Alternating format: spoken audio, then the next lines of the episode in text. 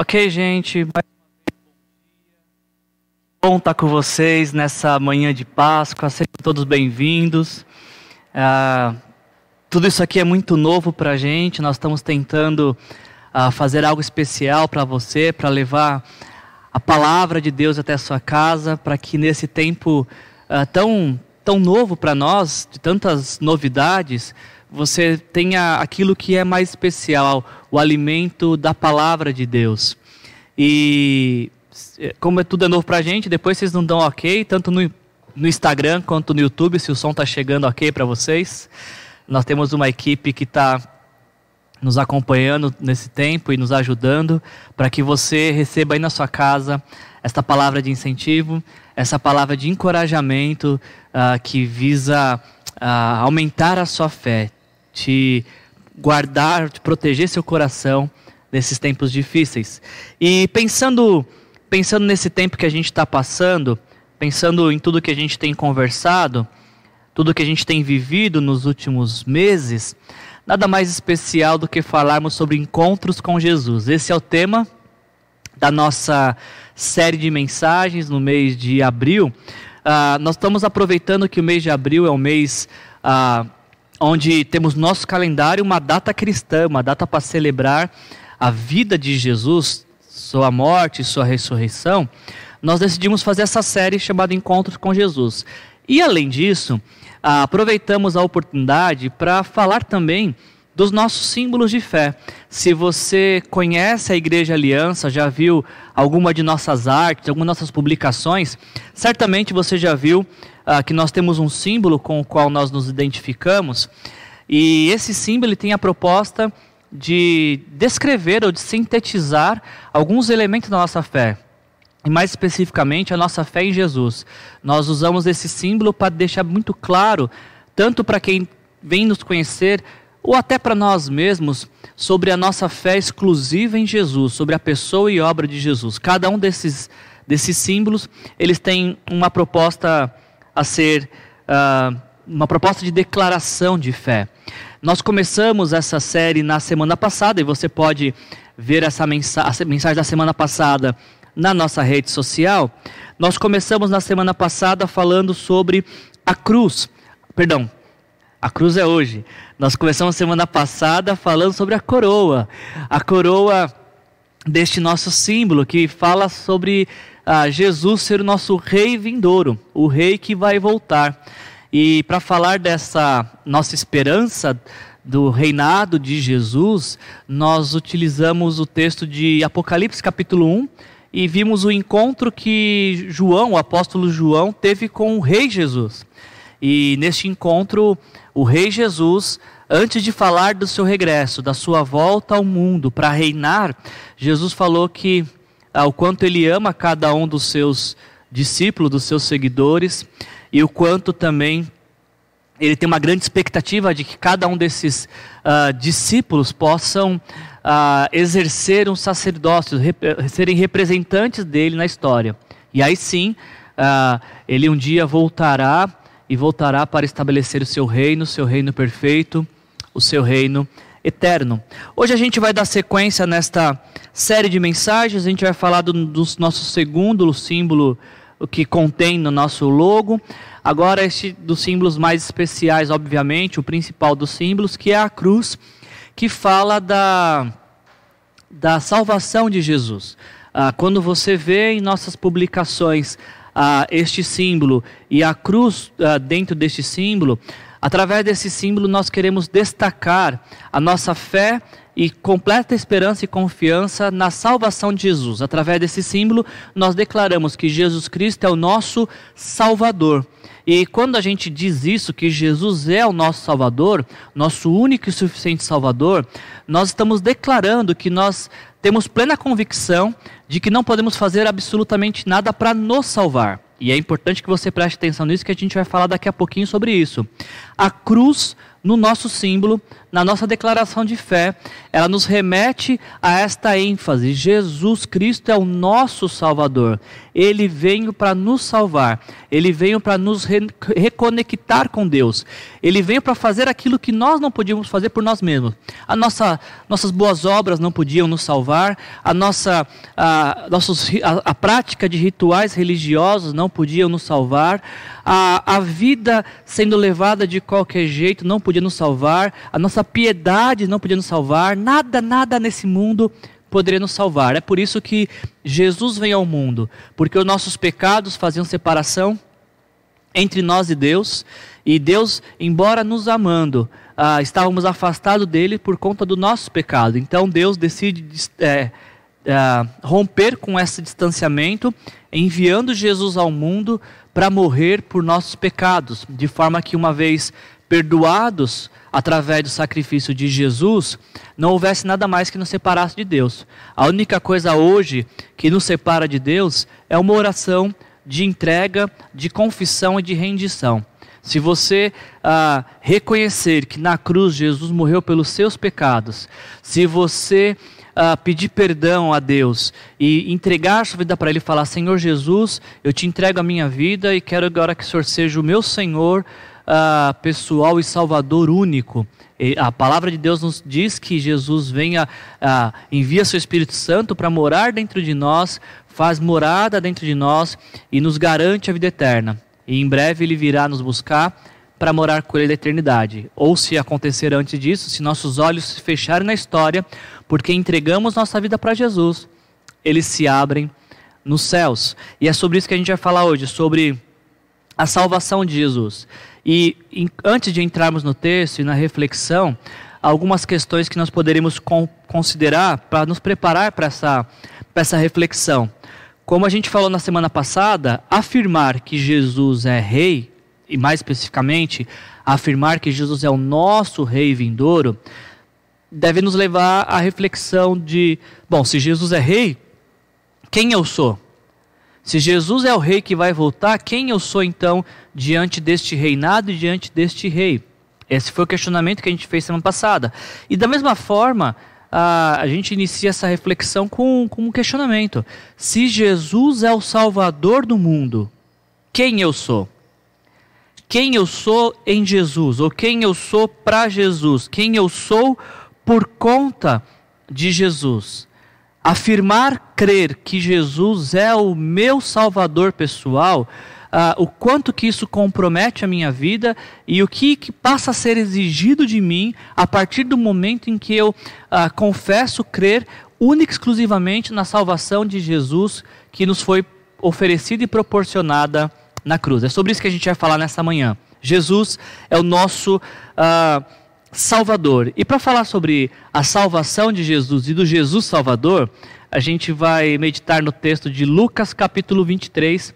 Se você tiver com a sua Bíblia perto de você, você pode abrir Lucas 23, mas se você estiver só no aplicativo, não tem problema. A gente vai, eu vou ler esse texto para você. Se você está nos acompanhando no YouTube, esse texto também é projetado. Lucas capítulo 23. Jesus Cristo é o nosso Salvador. Nessa manhã especial de Páscoa, Abra o teu coração para Deus e escute Ele falando com você essas palavras nessa manhã, em nome de Jesus. Quando chegaram ao lugar chamado Caveira, ali o crucificaram com os criminosos, um à sua direita e outro à sua esquerda. Disse Jesus: Pai, perdoa-lhes, pois eles não sabem o que estão fazendo. Então eles dividiram as roupas dele, tirando sortes. O povo ficou observando e as autoridades o ridicularizaram. Salvou os outros, diziam. Salve-se a si mesmo, se é o Cristo de Deus, o escolhido. Os soldados, aproximando-se, também zombavam dele. Oferecendo-lhe vinagre, diziam: Se você é o rei dos judeus, salve-se a si mesmo. E havia uma inscrição acima de Jesus que dizia: Este é o rei dos judeus. O texto ainda continua nos dizendo: um dos criminosos que ali estavam, dependurados, lançava-lhe insultos: Você não é o Cristo? Salve-se a si mesmo e a nós. Mas o outro criminoso repreendeu, dizendo: Você não teme a Deus, nem estando sobre a mesma sentença? Nós estamos sendo punidos com justiça, porque estamos recebendo o que os nossos atos merecem. Mas este homem, fazendo menção a Jesus, este homem não cometeu mal algum. Então ele disse: Jesus, lembre-te de mim quando entrares no teu reino. E Jesus respondeu: Eu te garanto, hoje você estará comigo no paraíso. Ah, já era quase meio-dia e trevas cobriam toda a terra até as três horas da tarde. O sol deixara de brilhar e o véu do santuário rasgou-se ao meio.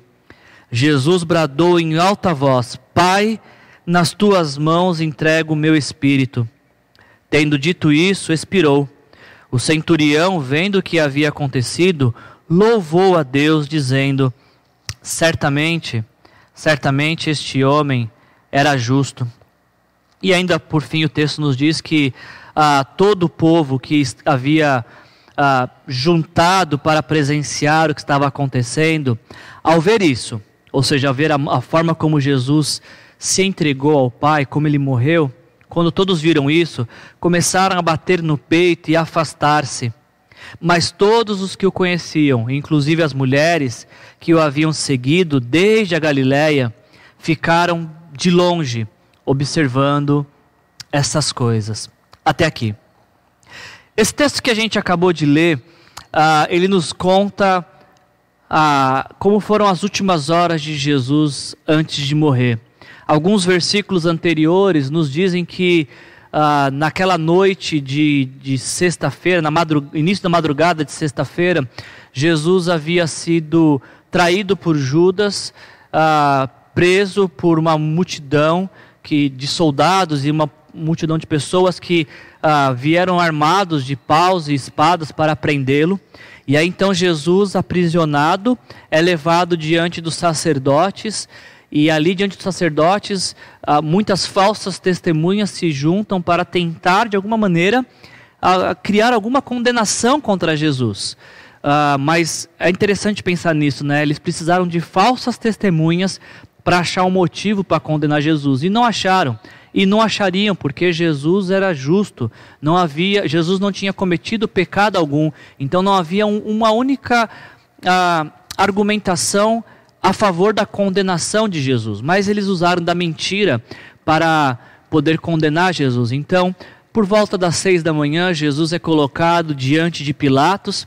E se você está nos acompanhando pelo YouTube, você está vendo a foto de uma arte uh, de um pintor italiano. Eu não me recordo o nome dele, mas o nome da arte é Esse Homo, que nos mostra Jesus diante de Pilatos.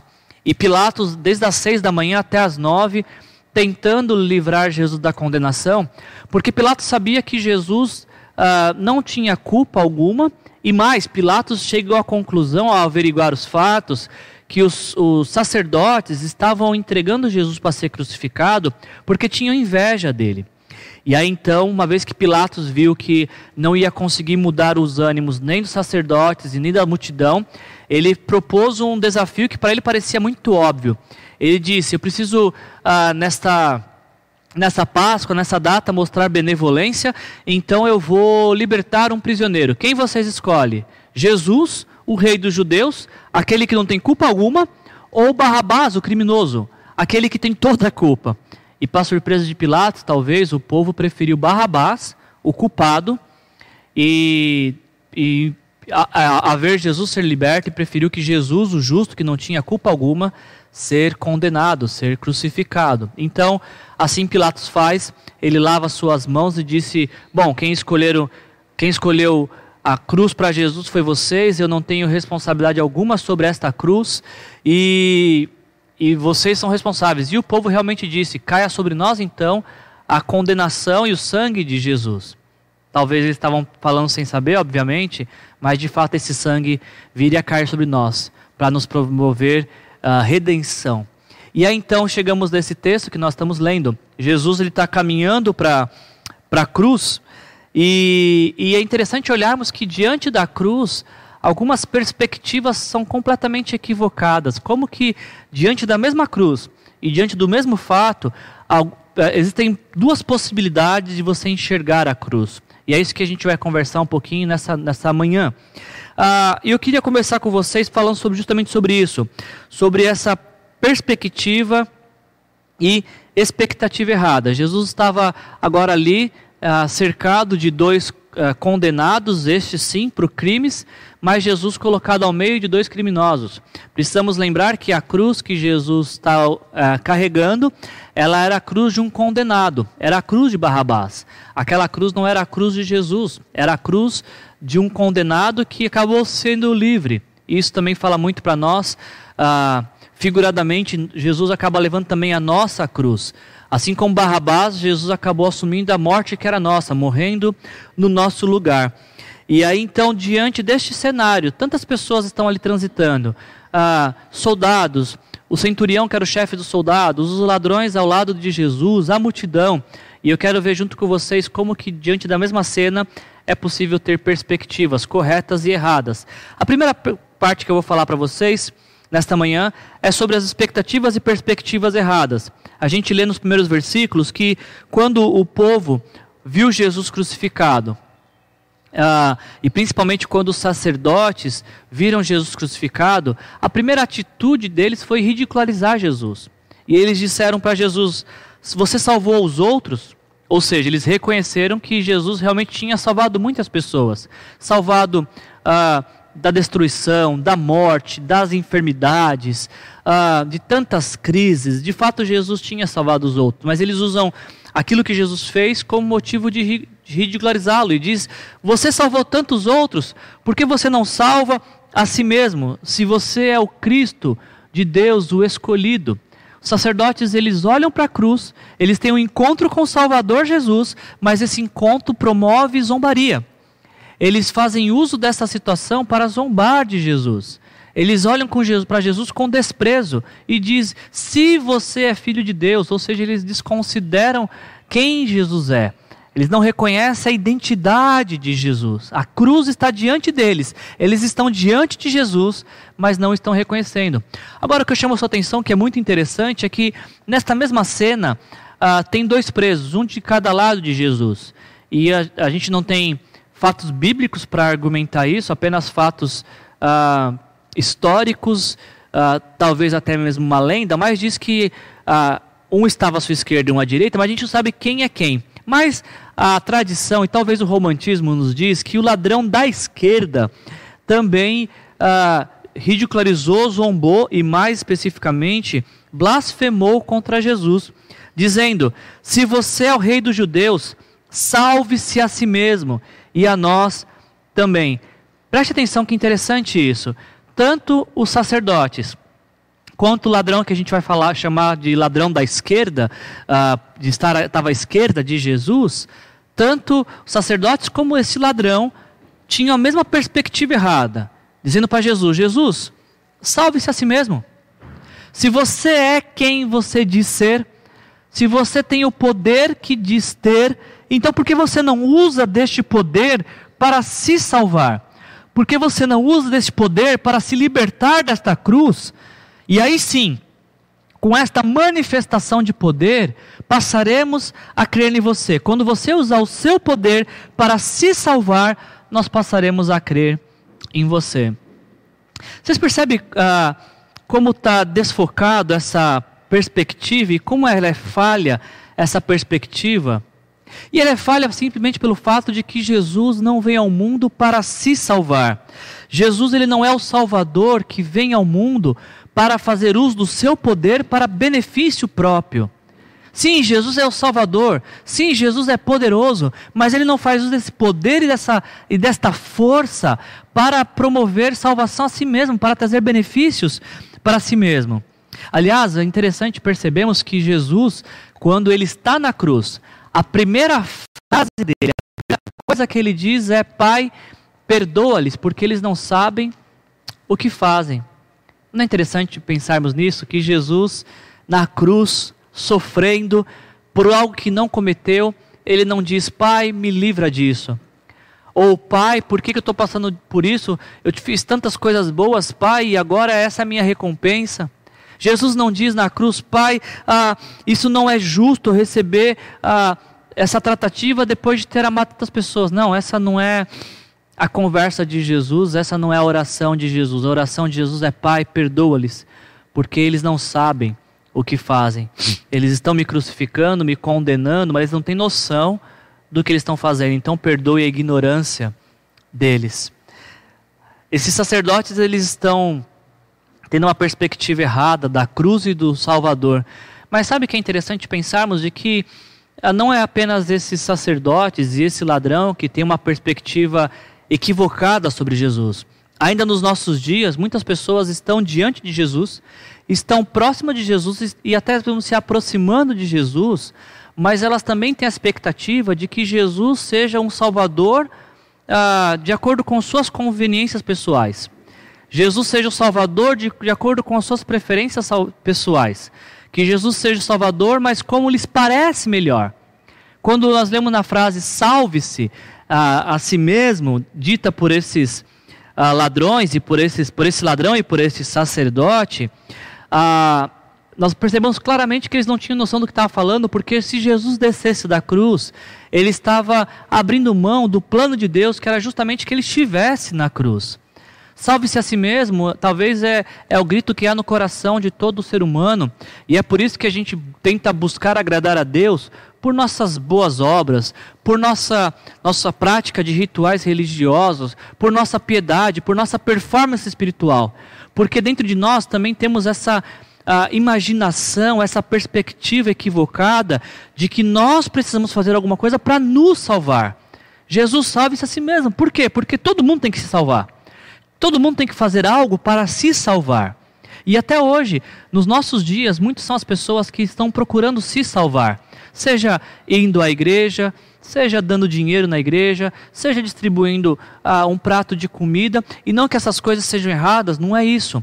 O erro é quando você faz essas coisas para ter um tipo de crédito a reivindicar com Deus depois. Olha, Deus, toda a bondade que eu fiz, agora eu quero retirar. Eu investi tudo isso, agora eu quero retirar em bênçãos, e mais especificamente, eu quero retirar em salvação. Ah, e a gente vê então isso uma, uma perspectiva errada da cruz. A cruz não é lugar de, de pronto atendimento de nossas paixões humanas. Jesus não vem ao mundo, e, e por mais difícil que seja para mim dizer isso, mas eu preciso afirmar: Jesus não veio ao mundo para fazer com que todos os nossos desejos fossem realizados. Jesus não veio ao mundo para nos fazer mais feliz ao atender todas as nossas petições. Esse não é o propósito da cruz. E quando a gente olha para Jesus apenas como um provedor dos nossos interesses pessoais, um provedor dos nossos desejos egoístas, nós estamos tendo uma perspectiva errada também da cruz. Agora, quando a gente olha para um outro lado, e para uma outra perspectiva, também a perspectiva correta daqueles que olham para Jesus e identificam ele de fato com o Salvador, têm o um encontro com o Salvador e entendem que tipo de Salvador ele é. Algumas pessoas, e são a minoria, a Bíblia já nos disse que seria a minoria, a minoria de pessoas que entendem que a cruz é o lugar de encontro de pecadores com o Salvador. E é isso que acontece nessa cruz que Jesus está crucificado ah, existe um ali que está entendendo ah, que Jesus havia morrido, estava ali tomando um lugar que não era dele. Existia um ali que não estava dizendo salve-se a si mesmo, mas que tinha uma perspectiva correta da salvação e que estava entendendo que Jesus não estava ali para se salvar, mas que poderia salvá-lo da condenação. A gente lê nos versículos 40 a 42 que um dos criminosos que o outro criminoso, que a gente vai chamar aqui o criminoso que estava à direita de Jesus, ele diz para aquele que estava à esquerda e, e insultando Jesus: Você, você não entende o que está acontecendo? Você não teme a Deus nem mesmo estando em condenação? Nós estamos aqui, dizia esse criminoso, para porque nós peca, nós erramos, nós temos culpa e estamos pagando pelos nossos delitos. Mas este homem, fazendo menção a Jesus, este homem nenhum crime cometeu, ele é justo. Interessante que esse outro ladrão, ele não pede para Jesus uh, se salvar. E ele também não pede que Jesus seja um salvador como ele quer na hora que ele quer. Olha, salve-se a si mesmo e a mim também. Não, não. Esse outro ladrão, ele tem uma perspectiva diferente da cruz, sabe? Ele olha para Jesus e vê ali um justo. Ele vê alguém ali que está morrendo, mas não pela, por sua culpa, pela culpa de outro. E é por isso então que ele diz: ah, Senhor Jesus, lembra-te de mim quando entrares no teu reino. Esse ladrão não pede para Jesus se salvar, esse ladrão agora fala: Jesus, me salva. Porque eu reconheço de fato que ah, a minha vida e a forma como eu vivi me trouxe condenação. Mas eu identifico também que o Senhor nesta cruz pode me salvar. Mesmo diante de toda essa vida que eu levei, mesmo diante de tudo aquilo que, que eu vivi, mesmo com todos os erros que cometi, se o Senhor quiser, ainda o Senhor pode me salvar. Ah, Lembre-se de mim quando entrar no teu reino, é um pedido de salvação. E Jesus não resiste a esta oração. Jesus não resiste ao pedido de alguém que fala: Senhor, me salva. E Jesus responde prontamente a esta oração. Essa é a segunda frase que Jesus fala na cruz. A primeira é: Pai, perdoa-lhes porque eles não sabem o que falam, o que fazem. E a segunda é para este homem que pede para Jesus se lembrar, Jesus falar para ele: Hoje você estará comigo no paraíso. Ou seja, a sua vida ela passa a ser reescrita a partir desse momento que você se arrependeu.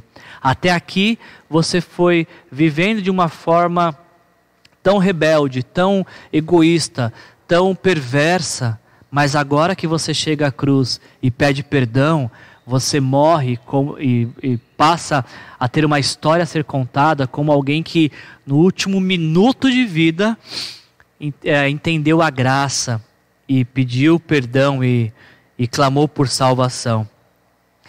Ah, essa mesma graça que este outro criminoso obteve de Jesus é a mesma graça que está a minha e à sua disposição. A Páscoa, essa celebração que nós estamos celebrando hoje, ela é justamente para nos recordar isso. Há para nós uma oportunidade de recomeço, há para nós uma oportunidade de uma nova vida, quando nós reconhecemos que também uh, estamos condenados por conta dos nossos pecados, mas que Jesus pode nos libertar dos nossos pecados para nos conceder uma nova vida, tanto no tempo presente, como também na vida eterna. Essa graça também está diante de você nesta manhã e está à distância de uma oração. Como eu disse, Jesus não resiste a essa, essa oração, esse pedido, ah, perdoa-me, salva-me, me concede vida eterna. É um pedido que Jesus atende prontamente. Quando você entrega a sua vida para Jesus, prontamente ele, ele, ele atende esse pedido e salva a sua vida, perdoa seus pecados, te concede vida eterna, e enquanto a vida eterna não chega, ele te concede o Espírito Santo para poder te guiar. E aí então a gente caminharia para nossa conclusão e antes de concluirmos a mensagem, pensar diante do Salvador, deste encontro com o Salvador que você está tendo nessa hora, através dessa mensagem. Com qual desses personagens dessa nossa narrativa você se identifica? Diante do Salvador, perto de Jesus nessa hora, pela fé, ah, quem nós somos nesse, nesse encontro? Nós somos como estes que estavam perto de Jesus, mas não ah, acolheram no coração esta obra da cruz? Ou será que nós nos comparamos mais com esse outro que reconhece sou um pecador?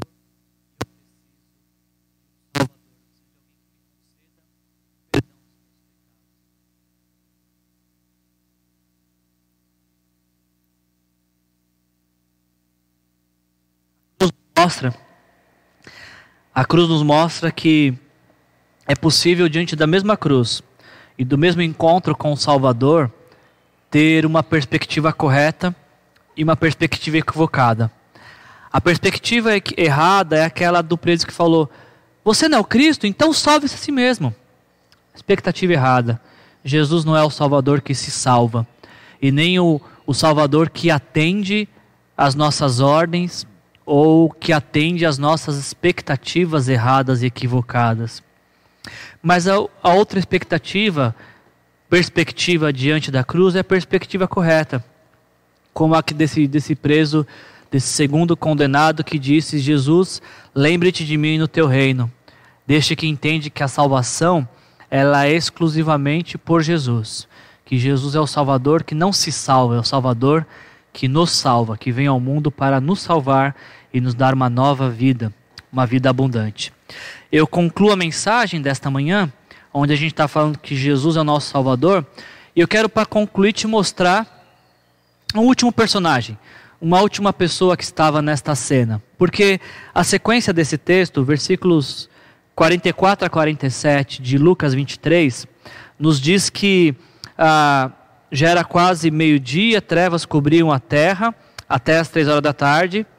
Ah, e aí então, quando o véu se rasga e Jesus fala: Pai, entrego em tuas mãos o meu espírito. Neste momento, nos diz que tem no texto um centurião. Centurião era o, o, o líder dos soldados, aquele que tomava conta dos soldados.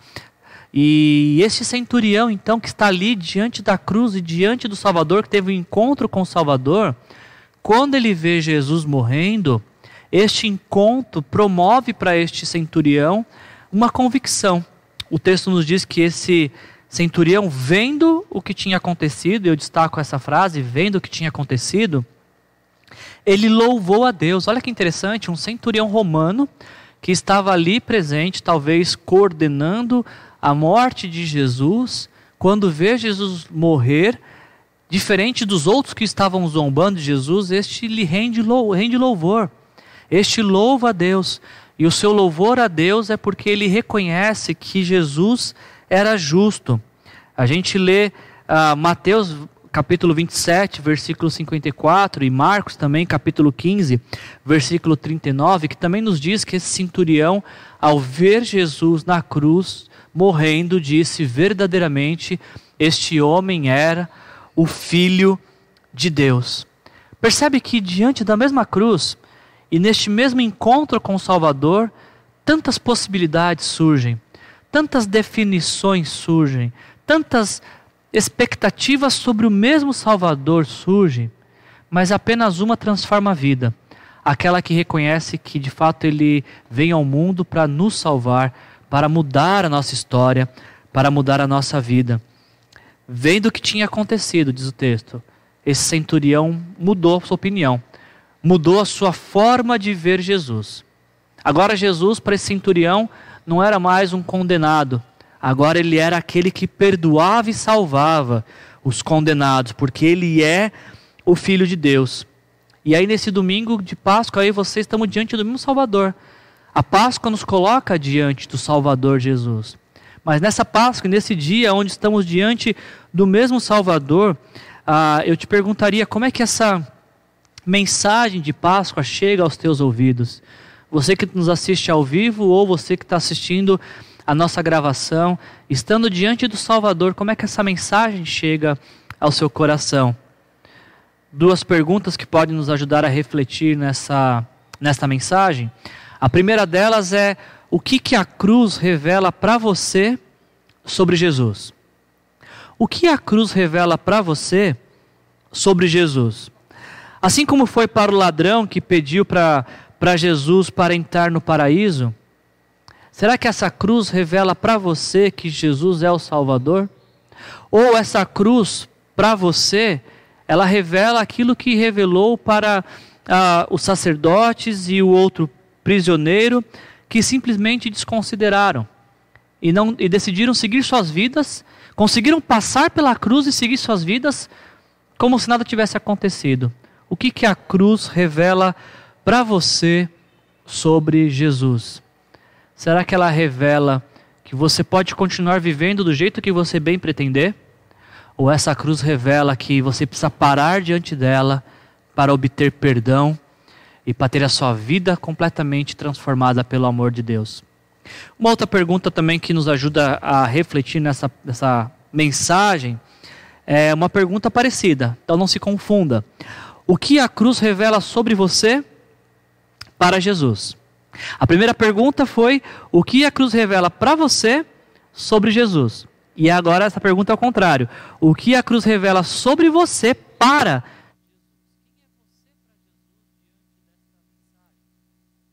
aquele que se rende diante desta, desta realidade, aquele que ah, pode dizer nesta manhã: ah, a cruz diz que eu era um pecador, a cruz diz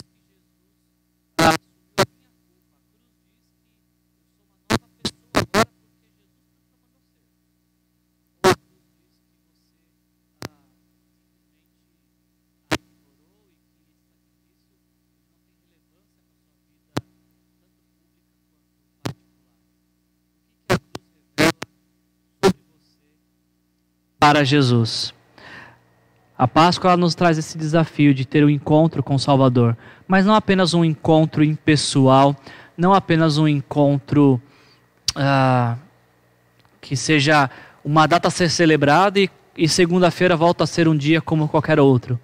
Diante da cruz e diante do encontro com o Salvador, precisamos render nosso coração, dizer para Ele: Jesus, obrigado por ter morrido na cruz pelos meus pecados. Obrigado por ter me salvado e por ter assumido a cruz que era minha, a morte que era minha. Agora, pelo teu perdão, eu posso assumir a, a vida que é sua. A vida do Senhor pode viver em mim e através de mim. Esse é o convite da Páscoa. Renda-se ao amor de Deus. Deixa que esse amor guie o seu viver, guie a sua história, conduza os seus passos e te faça ter esperança e vida eterna e mesmo no tempo que a gente está vivendo de tantas dificuldades, ainda assim, seus olhos se voltem não para as circunstâncias, mas se voltem para o Salvador. Eu queria orar com você nesta manhã. Pai, em nome de Jesus, obrigado por essa manhã, manhã tão especial para nós, manhã de Páscoa, manhã onde celebramos a tua morte e ressurreição. Eu te agradeço, Senhor, porque no dia 25 de janeiro de 1997, eu tinha apenas 16 anos e alguém me anunciou essa mensagem de que Jesus tinha entregado a vida por mim. E aí, em resposta a essa boa notícia, eu disse que queria entregar a minha vida para Ele, Senhor. E passado tanto tempo, Senhor, essa mensagem ainda ela fala profundamente ao meu coração, Senhor. Já se vão 23 anos desde que eu entreguei minha vida para o Senhor e não há nenhum único dia desses 23 anos que eu não, não, não, entenda que fiz a melhor escolha da minha vida. Senhor, nós estamos diante de uma mensagem de Páscoa que nos lembrou da tua morte e ressurreição. E talvez diante deste vídeo agora, Senhor, estão pessoas que ainda não tiveram a oportunidade de entregar a vida para o Senhor. Que teu Espírito Santo esteja tocando no coração de cada uma dessas vidas, para que elas também se sintam atraídas pela cruz, atraídas pela obra da cruz, desejando, Senhor, uh, ter uma experiência com o Salvador. Ajuda, Pai, cada pessoa a, a ter essa experiência contigo. Cada pessoa que está nos assistindo e que ainda não teve encontro com o Salvador, pode ter hoje mesmo, se simplesmente dizer: Senhor Jesus, perdoa os meus pecados, eu te entrego a minha vida e peço que o Senhor seja o meu Senhor e meu Salvador.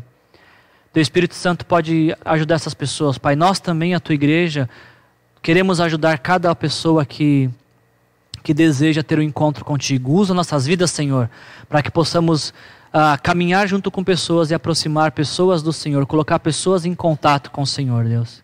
E que essa mensagem, Senhor, esse encontro com o Salvador, possa promover mudanças diárias em nosso viver, Pai. Essa é a minha oração nesta manhã, em nome de Jesus. Amém. Feliz Páscoa. Jesus ressuscitou. Tenha um, um domingo abençoado. Jesus te abençoe.